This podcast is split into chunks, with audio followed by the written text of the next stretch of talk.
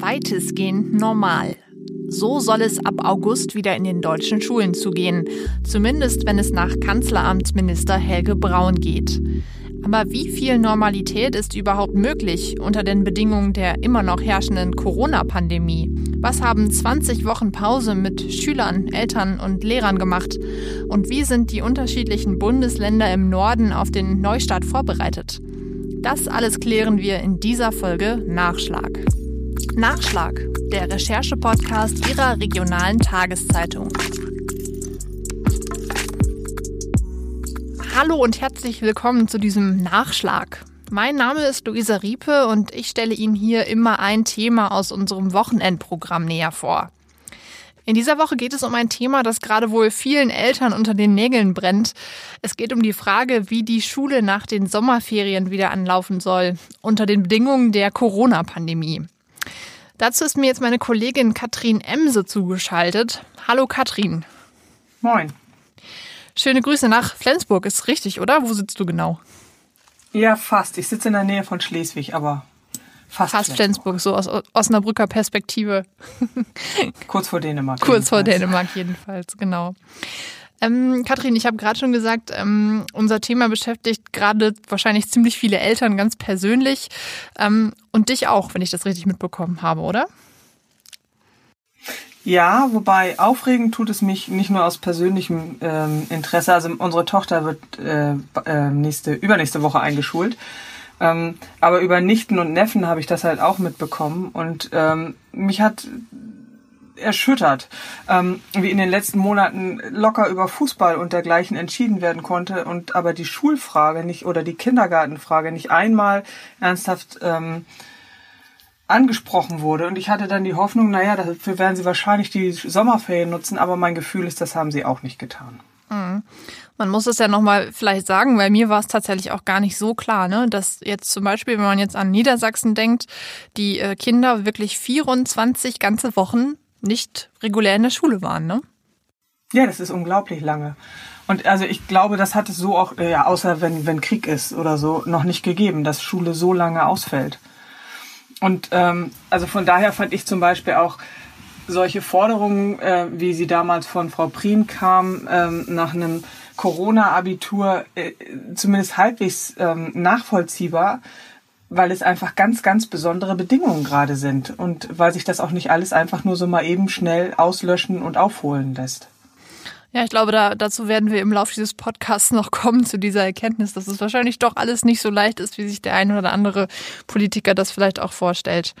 Ähm, Jetzt müssen wir vielleicht an erster Stelle sagen, ich habe gerade das Beispiel Niedersachsen angesprochen, aber wir wollen ja eigentlich über alle fünf Bundesländer des Nordens sprechen, ne? über mhm. Niedersachsen, Schleswig-Holstein, Mecklenburg, Vorpommern und die beiden Stadtstaaten Hamburg und Bremen. Genau. Ähm, und um dir da so ein bisschen einen Überblick zu verschaffen, hast du mit unseren Kollegen an den unterschiedlichen Standorten gesprochen, richtig? Genau. Also ich habe die alle gebeten, mal nachzufragen, ähm, wie sich die einzelnen Bundesländer denn nun auf die ähm, Schule nach Coro oder unter Corona-Bedingungen vorbereiten. Die Hoheit auf dem Gebiete des Schulwesens ist das Kernstück der Eigenstaatlichkeit der Länder. Dieses Zitat stammt aus einem Urteil des Bundesverfassungsgerichts von 1957. Damals stellte das Gericht klar, was bereits im Grundgesetz angelegt ist. Bildungspolitik ist in Deutschland Sache der Bundesländer.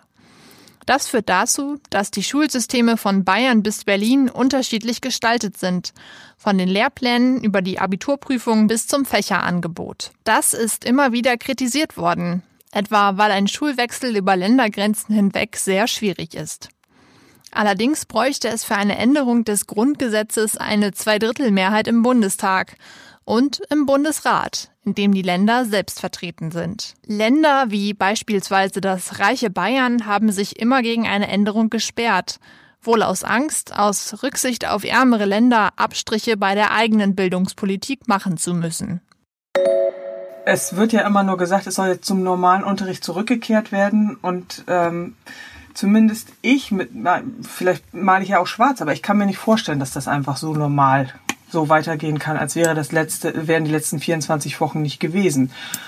Und ähm, mit dieser Frage habe ich die Kollegen alle losgeschickt. Ja. Und du hast fünf verschiedene Antworten bekommen, glaube ich. Ich habe schon mal drüber geschaut. Ähm, für mich sah es so aus, als ob sich die Länder sehr unterschiedlich auf diesen Neustart vorbereiten. Ja, es gibt so ein paar Parallelen und es gibt aber auch ähm, dann deutliche Unterschiede. Also zum Beispiel Parallelen. Ähm, Bremen und Hamburg sagen, wir müssen digital werden. Und wir setzen jetzt alles auf Digitalisierung. Äh, Bremen sagt, wir kaufen all unseren Schülern, ähm, das sind 90.000, Laptops und Tablets und dann geht das los. Ähm, Hamburg sagt, ja, wir kaufen 54.000, ähm, äh, nee, 45.000 Tablets und Laptops und dann geht das los.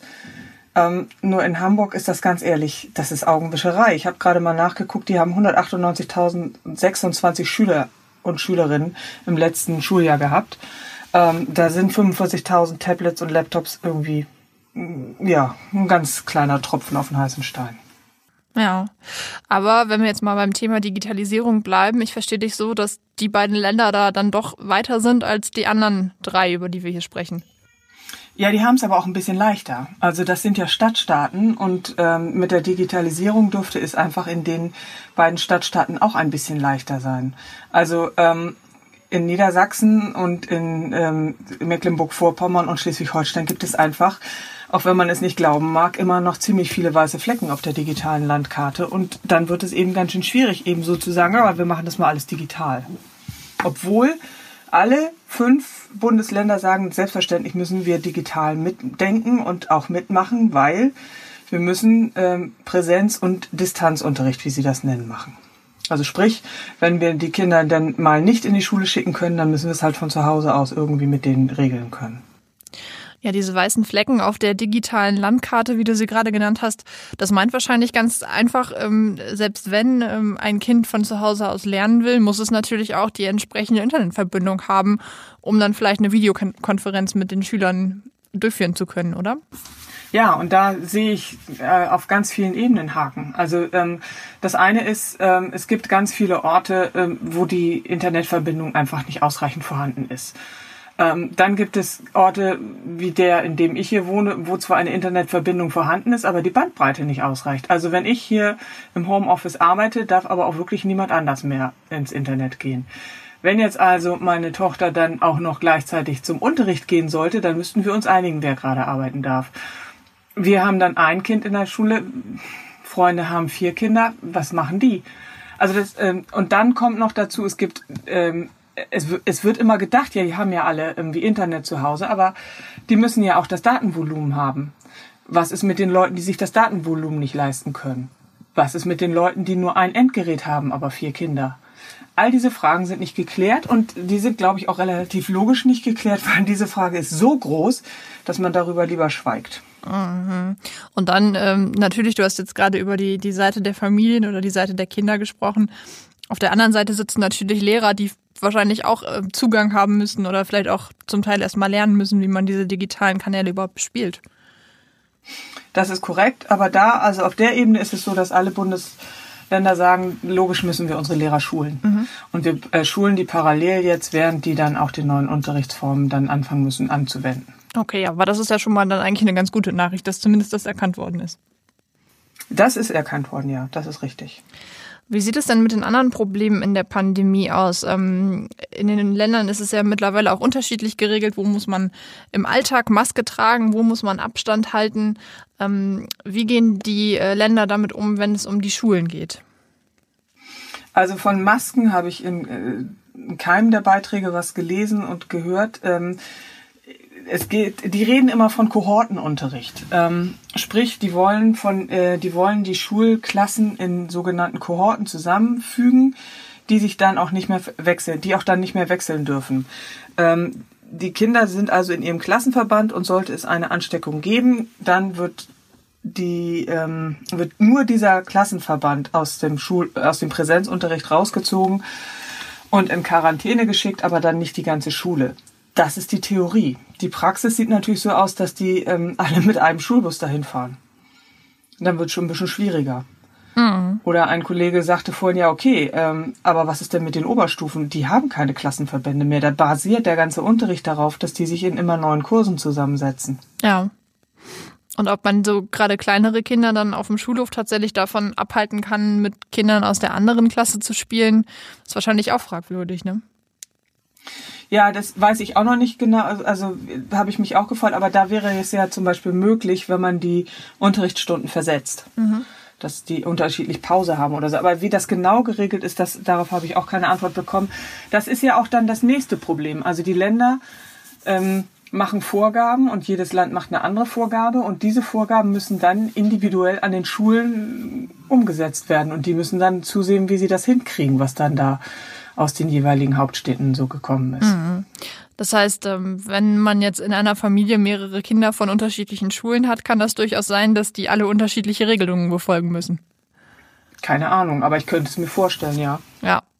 Ja, das ähm, ist so ein bisschen so ein Kernproblem, ne? dass, ähm, dass diese Regelungen ein, einfach nicht allgemeingültig sind und total davon abhängen, wie die einzelne Schule, die einzelne Lehrkraft oder dann auch der, das einzelne Land sie umsetzt. Die Regeln gelten nicht für alle Kinder im Norden gleich. Ja, ich meine, das ist natürlich auch ein Vorteil. Also wenn, wenn man sowas nimmt wie so einen lokalen Ausbruch wie jetzt bei Tönnies oder so, dann müsste eben nicht in Schleswig-Holstein Mecklenburg-Vorpommern mit die Schule geschlossen werden, weil alle Schulen geschlossen werden automatisch, sondern es kann ja dann, ähm, es betrifft erstmal Niedersachsen und Niedersachsen okay, sagt, okay, wir machen nicht alle Schulen zu, wir machen nur in dem Landkreis zu und so weiter. Also das hat ja auch einen Vorteil. Es ist nicht nur doof, aber ähm, es macht es halt auch unglaublich schwierig. Hm, ja klar. Wenn wir nochmal diesen Punkt ansprechen, ähm, Du hattest es gerade gesagt, was passiert eigentlich, wenn wir jetzt mal wieder ein größeres Ausbruchsgeschehen haben? Sprich, wir haben, ich weiß nicht, ein Kind, zwei Kinder. Wie viele, wie viele Kinder muss es in einer Schule geben, die angesteckt sind, bevor die Schule geschlossen wird oder vielleicht sogar mehr? Gibt es dafür klare Regeln? Nee, also mir ist aufgefallen bei, dem, bei der ganzen Recherche, es gibt ein Zauberwort und das heißt Normalität. Ähm, die sagen immer alle, sie wollen Normalität haben. Sie wollen wieder zum Regelbetrieb zurück und sie wollen ähm, gerne, dass die Kinder wieder normal unterrichtet werden und dass der normale Schulbetrieb und so. Ähm, und ich glaube, mit diesem Normal ähm, erfüllen sie einerseits eine Sehnsucht, weil alle Leute hätten es gerne wieder normal und andererseits wischen sie damit diese ganzen Probleme und diese ganzen ungeklärten Unterfragen weg. Also du hast das Gefühl, ähm, da werden die Schulen, vielleicht auch die Familien alleine gelassen? Ja. Und ähm, ja, also aus, aus, aus, ich weiß gar nicht warum, aber ich habe das Gefühl, dass es so eine Form von Überforderung auch ist. Also es, es sind einfach so viele Dinge, die so niemals bedacht worden sind. Und ähm, was mich dabei, und auf der Ebene finde ich das alles gar nicht so schlimm, was da gerade passiert. Was mich aber schockiert ist, dass das einfach seit Mitte März, das sind Fünf Monate. Und wir sind nicht wirklich viel weiter als vor fünf Monaten. Das erschreckt mich dann schon. Ja, zumindest diese Regelungen, von denen du mir gerade erzählt hast, die klingen eher recht vage und da, da ist wahrscheinlich noch viel Spielraum, der einfach ungeklärt bleibt. Ne? Genau. Also was zum Beispiel in Niedersachsen und Schleswig-Holstein geklärt ist, ist jetzt, wenn die dann im, im Distanzunterricht, wie das heißt, ähm, sind, also sprich nicht an der Schule und unterrichtet werden müssen, weil Corona ausgebrochen ist und die Klasse zu Hause bleiben muss oder so.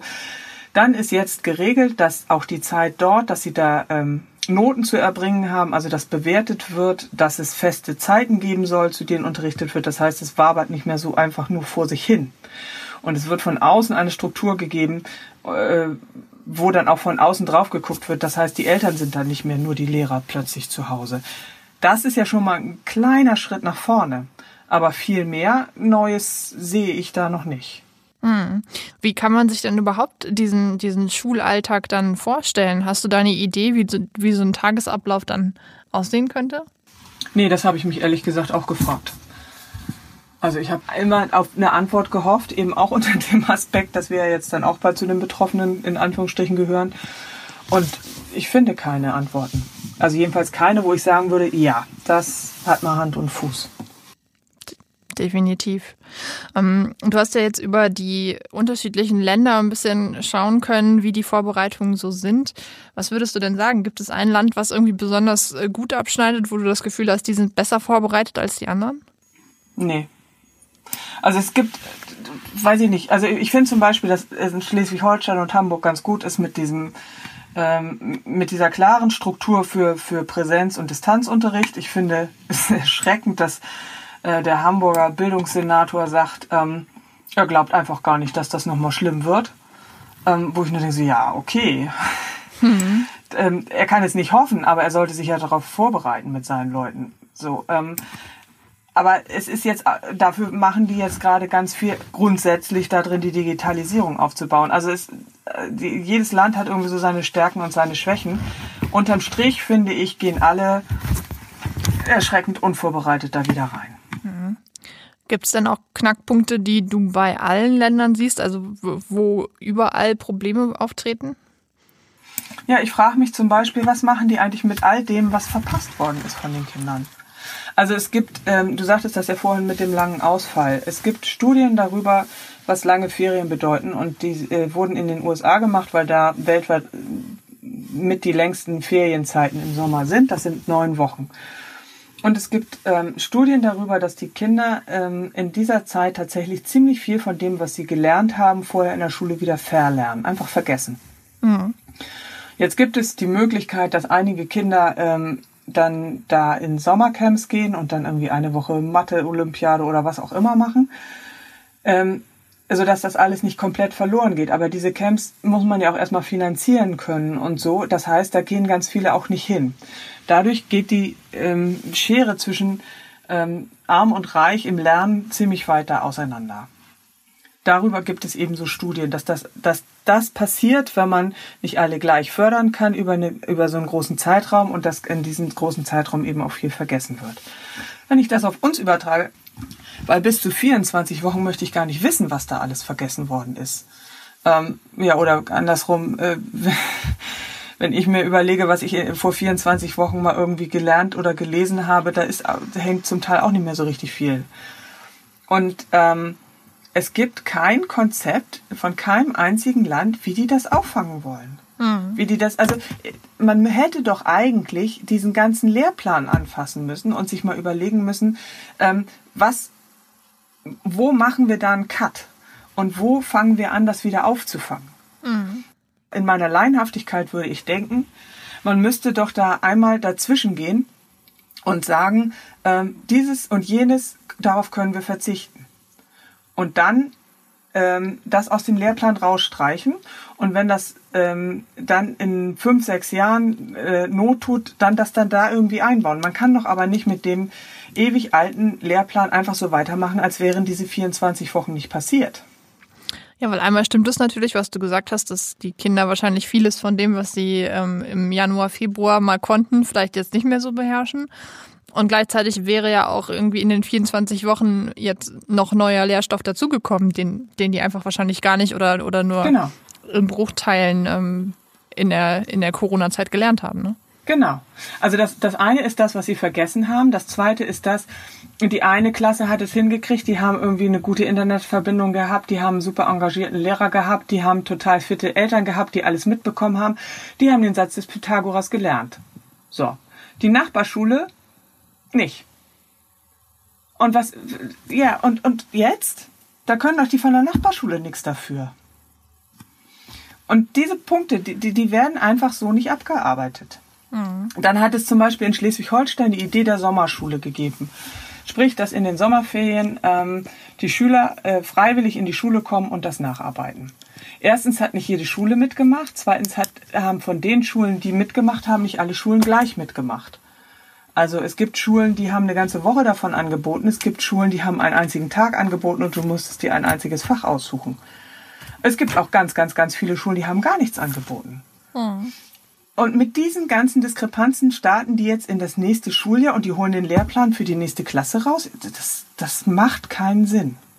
Ja, und im Zweifel ist dann letztendlich in der Schule die einzelne Lehrkraft dafür verantwortlich, das auszustehen, beziehungsweise den Lehrplan dann individuell anzupassen? Oder wie soll es funktionieren? Ja, geht ja nicht, weil es, der Lehrplan, der muss ja abgehakt werden. Also das Lernziel ist ja nur erreicht, wenn am Ende des Lehrjahres ähm, das und das und das und das gehakt worden ist. Mhm. So, und wenn die Schüler das nicht schaffen, weil ihnen ja vom letzten Lehrplan irgendwie eine ganze Ecke fehlt, ja, Pech gehabt. Dann sollen die alle nachsitzen. Ich meine, die haben doch alles eh schon die ganzen Monate verloren. Das ist dieser Generation gegenüber extrem unfair. Also es gibt jetzt schon Studien, dass diese Kinder, die jetzt zur Schule gehen, ähm, deutlich weniger verdienen werden später und dafür auch noch die ganzen Schulden, die jetzt gemacht werden, um dieses ganze Dilemma zu bezahlen, ausbaden müssen. Ja, das ist das eigentlich Tragische an der Situation. Ne? Es geht natürlich jetzt nicht nur in Anführungszeichen um irgendeine Note auf dem Zeugnis, um eine Versetzung vielleicht, sondern letztendlich ja um, um, eine, um eine Lebensplanung, um eine Karriere, die da vielleicht irgendwann mal dahinter genau. steht. Mhm, genau. Ja. Und es gibt kein Konzept, um das aufzufangen. Und das verstehe ich nicht. Ich verstehe es einfach nicht. Du hast für deine Recherche ja auch nochmal in andere Länder geschaut. Wie, wie sind denn da die Erfahrungen mit der Öffnung der Schulen? Es haben zum Beispiel Israel hat im Mai äh, wieder die Schule aufgemacht. Dänemark hat noch früher die Schulen wieder aufgemacht. In Israel geht man davon aus, dass die Öffnung der Schulen zu dieser krassen zweiten Welle, in der die jetzt stecken, geführt hat. In Dänemark aus irgendeinem Grund hat das überhaupt keinen Effekt gehabt. Da gibt es keine äh, gesteigerten Zahlen. Mhm. Und man weiß bis heute aber nicht, woran das eigentlich liegt.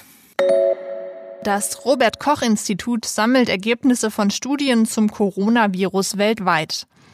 Demnach wird bei Kindern seltener ein aktives Krankheitsgeschehen festgestellt als bei Erwachsenen.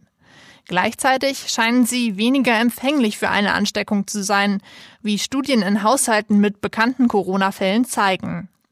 Wie infektiös die Kinder selber sind, kann demnach nicht abschließend bewertet werden. Studien zur Viruslast zeigen allerdings keine wesentlichen Unterschiede zu Erwachsenen. Kinder können ähnlich vielfältige Symptome entwickeln wie Erwachsene, allerdings zeigte die Mehrheit der Kinder einen eher milden oder unspezifischen Krankheitsverlauf. Aus mehreren Ländern werden im Zusammenhang mit Covid-19 auch Krankheitsbilder gemeldet, die dem Kawasaki-Syndrom ähneln. Das Risiko an dem Pediatric Inflammatory Multisystem Syndrome, kurz PIMS, zu erkranken, wird allerdings als gering eingeschätzt.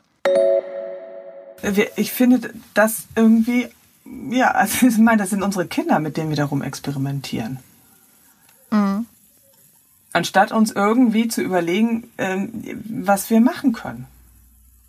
Also auf der einen Seite verlangen wir von denen, ähm, dass sie einfach gefälligst sich an den Plan zu halten haben. Und der Plan ist der Lehrplan und der sieht vor, dass sie jetzt äh, in der fünften Klasse XY zu machen haben. Punkt. Und auf der anderen Seite ähm, haben wir überhaupt keine Ahnung, was da gerade eigentlich passiert und was das eventuell auch für Folgen hat. Hm. Also wir, wir schicken die in Ko äh, Kohortenunterricht, aber lassen sie alle gleichzeitig den Bus fahren.